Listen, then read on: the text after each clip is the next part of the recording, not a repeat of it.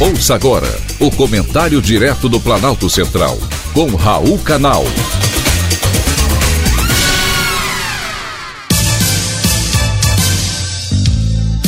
Queridos ouvintes e atentos escutantes, assunto de hoje: frio pelo Brasil. Que frio é esse, gente?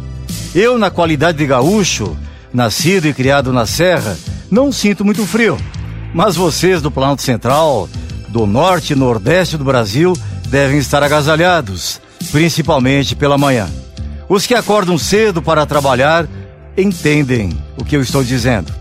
Vocês devem ter visto a neve caindo em algumas cidades do sul do Brasil, como Bom Jesus, Pelotas, Bagé, Gramado, Canela e Caxias do Sul.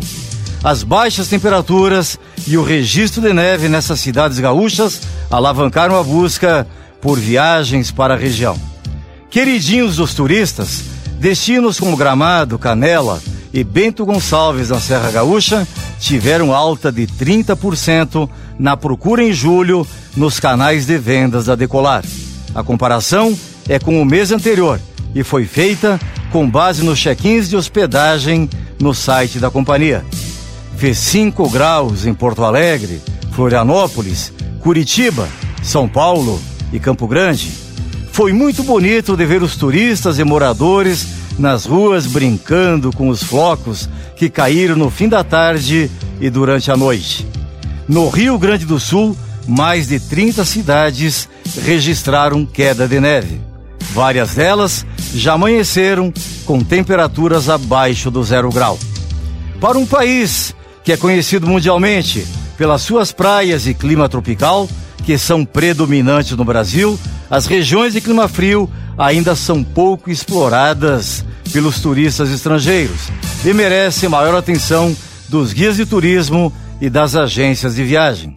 Mas para os europeus que já vivem nove meses do ano, cheios de casacos e com neve até o pescoço, o que os atrai ao Brasil são mesmo as praias calientes e os biquínis das nossas brasileiras. Agora você, que é aqui do Planalto Central, do Norte e do Nordeste do Brasil e não conhece a neve, vale a pena sim aproveitar o inverno e se aventurar pelas delícias da região sul, notadamente e sem querer ser bairrista, e já o sendo a Serra Gaúcha. Foi um privilégio ter conversado com você.